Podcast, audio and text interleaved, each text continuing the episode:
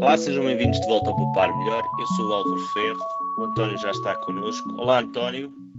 Olá, Álvaro. António, nos últimos dias tens tido umas experiências. eh, Tens tido mais experiências com aeroportos e aviões? Andaste eh, a passear de avião por, eh, para ir a vários sítios? Eh, O que é que aconteceu por lá que te faz escrever esta semana sobre os aeroportos?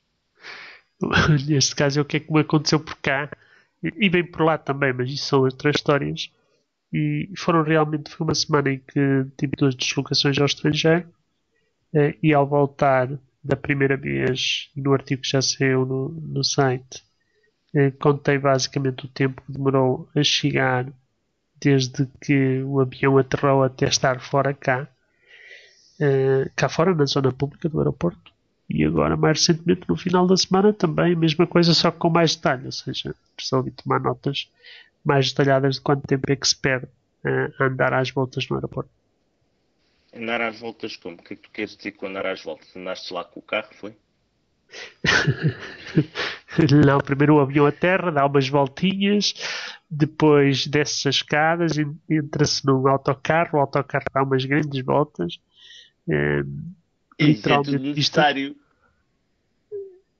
Quer dizer, eu não sei se é necessário. A parte pior disto tudo é que a gente a terra olha pela janela e vê as mangas do terminal 1 todas vazias.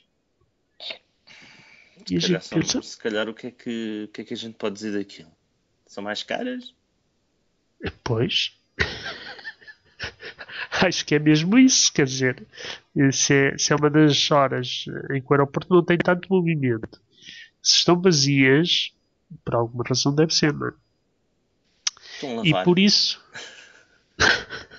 e por isso, toca entrar no autocarro, neste último caso, portanto, no primeiro caso foi Terminal 2, neste caso Ryanair, e aí obviamente tem que ser de autocarro para o, para o terminal principal. No segundo caso foi num avião da TAP que cheguei e fui parar ao meio do aeroporto e depois pronto, o, o autocarro leva-nos a dar as voltinhas eh, digamos que até à parte sul, junto ao terminal 2, depois passa por trás da pista mais pequena do aeroporto, depois já anda ali para trás e para a frente e leva-nos já à ponta norte do terminal 1. E depois nós temos que percorrer a pé em sentido contrário o terminal. Portanto, no meio disto tudo é Passas quase meia hora. muitas lojas. Passo por, por bastantes lojas. sim. bonitas que se vendiam nas lojas. Compraste muitas coisas. Para, comprar tu pão, coisas úteis, tudo, não é? O pão e tal. Tens para casa. Tudo, tudo, tudo, tudo muito útil. O que é que se vende nas Eu- lojas, por acaso? Eu confesso, eu confesso que não faço a menor ideia que lojas é que estão lá. A gente já passa tão furiosa que não faço a menor ideia que lojas têm. Sei que são lojas que não têm qualquer coisa de interesse, mesmo que o tivessem. Pá, para ti pode não ser interessante, mas se precisares, por exemplo, de um conversor de uma tomada de elétrica, há de certeza lá. Ou um chapéu de chuva, acho que dá muito jeito agora quando se chega a Portugal.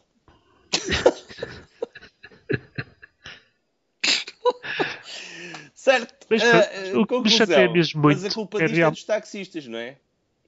Pois, a culpa do, do artigo é um bocadinho dos taxistas, não é? Porque mal me enfio num táxi e, e começo a ouvir as notícias do, cá do, do, do, país onde voltámos. Ah, Há uma notícia na sexta-feira, portanto, no dia em que eu cheguei, que é eh, vai haver cancelas no aeroporto. E como vai haver cancelas no aeroporto, A bem da Eh, nação. isso vai melhorar ao. ah, ficou, ficou é? É bem do ambiente, é bem do ambiente. Não, não, por acaso ficou-me no ouvido. A expressão Então era é que a? ANA procurava aumentar a eficiência operacional Ah, eu era capaz de jurar que era para defender as criancinhas.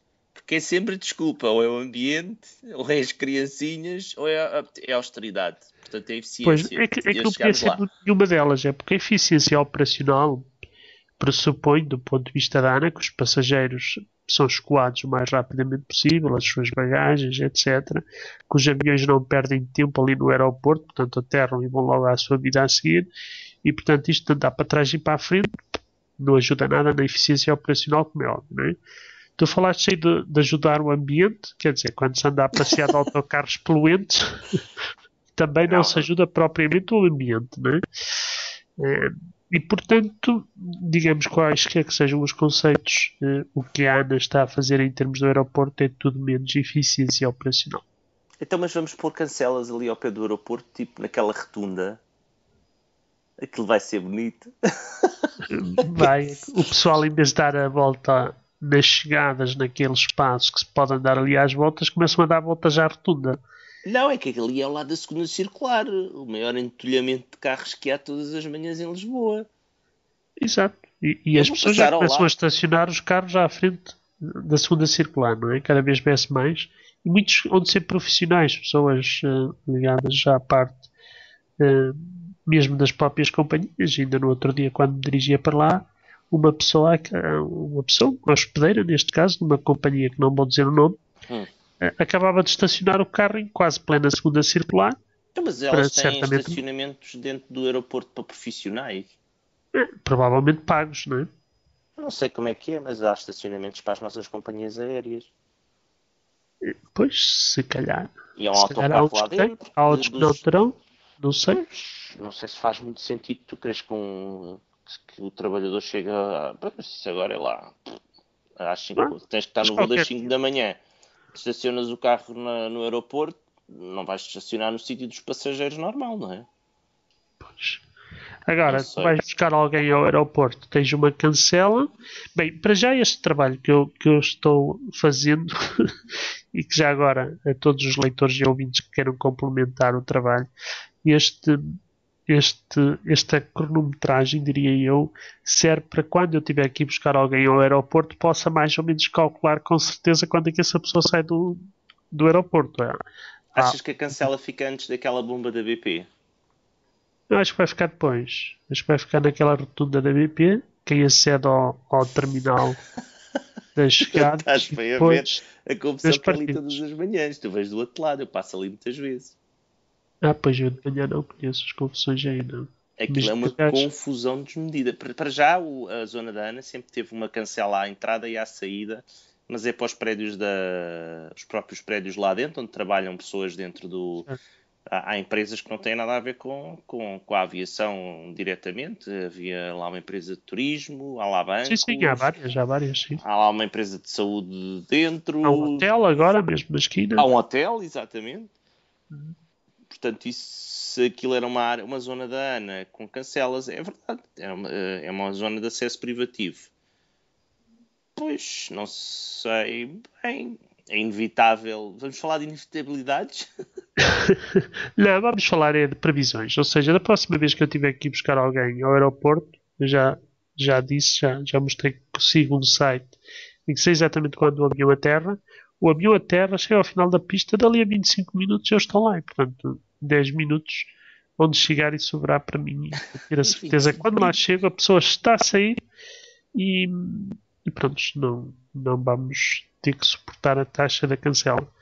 É, é, óbvio que estes 25 minutos dependem de vários fatores, obviamente. Em que sentido é que o avião aterra, onde é que o avião depois fica estacionado, é, se fica ou não, portanto, na, na manga, não é? E, e pronto, em função disso, uh, ah, e os valores que eu estabeleci são para, umas, para, para uma pessoa que está em relativa boas condições físicas como eu, quer sair de lá o mais rapidamente possível, porque aquelas pessoas que uh, tenham uma mais idade ou tenham, digamos, uma passada menor, obviamente podem contar com um tempo bem superior a este. António, esta semana vamos também falar de como preparar uh, a nossa partida, mas não é para o avião. para outro lado, para aquele lado onde não se volta, não é? Isto é um tema que é recorrente na, nas redes sociais. Volta e meia alguém lembra-se: ah, o que é que vai acontecer às minhas coisas todas quando eu morrer? O que é que vão acontecer às tuas coisas todas quando morreres, António? As minhas cartas eletrónicas. Por exemplo. Pois, pois tantos quando eram em papel, alguém ficaria com elas, não é? Agora que são eletrónicas, hum, se calhar deixam um papel com as passwords. Pois, e como é que faz aquela política de alteração das passwords? Aquela boa prática. Vais ter que andar a escrever no papelinho. Pô, se calhar. E se deixares o papelinho, isso não é contra os princípios de, e as boas práticas da segurança, andar um papelinho com é? passwords? É sim, senhor. Sobretudo se estiverem todas juntas. então, mas há duas. andei, andei a ver o que é que se podia fazer e cheguei que há duas, há duas opções possíveis. E é, uma preocupas-te com o tema e fazes tudo, tens que inventar, tens que inventar uh, uma, uma estratégia qualquer de deixares as passwords, quer seja isso, quer seja contratares um serviço a que tens que dar acesso às tuas basicamente tens que ter uma estratégia. Ou guardas uh, as passwords ou, confi ou confias a alguém, ou então contratas um serviço para fazer por ti, mas isto acaba sempre por ser contra as, as melhores práticas de segurança. Alguém tem que ficar com as tuas passwords. Ou então, no melhor dos casos, quando chegares ao outro lado, mandas-as para cá. mandas o e-mail. António, esta semana ficamos por aqui. Obrigado, António. Adeus, Álvaro.